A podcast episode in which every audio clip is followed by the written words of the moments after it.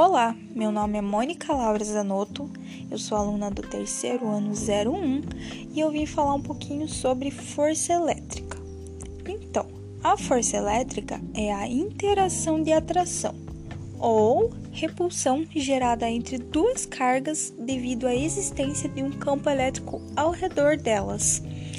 Em 1780 foi criada a balança de torção, e com isso demonstrou que a intensidade da força elétrica é diretamente proporcional à carga elétricas que interagem e inversamente ao quadrado da distância que as separa. No Sistema Internacional de Unidades, a intensidade da força elétrica é expressada em newtons. E vamos falar agora para que é usada a fórmula da força elétrica. É utilizada para descrever a intensidade da interação mútua entre duas cargas pontiformes. E o que são cargas pontiformes? São corpos já eletrizados cujas dimensões são desprevisíveis se comparadas com a distância delas.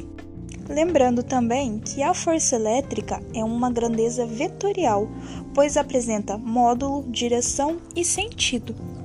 É de suma importância também lembrar que, independente do módulo das cargas que interagem, a força exercida sobre ambas é igual, em decorrência da terceira lei de Newton, que é a lei da ação e reação. Obrigada pela atenção e até!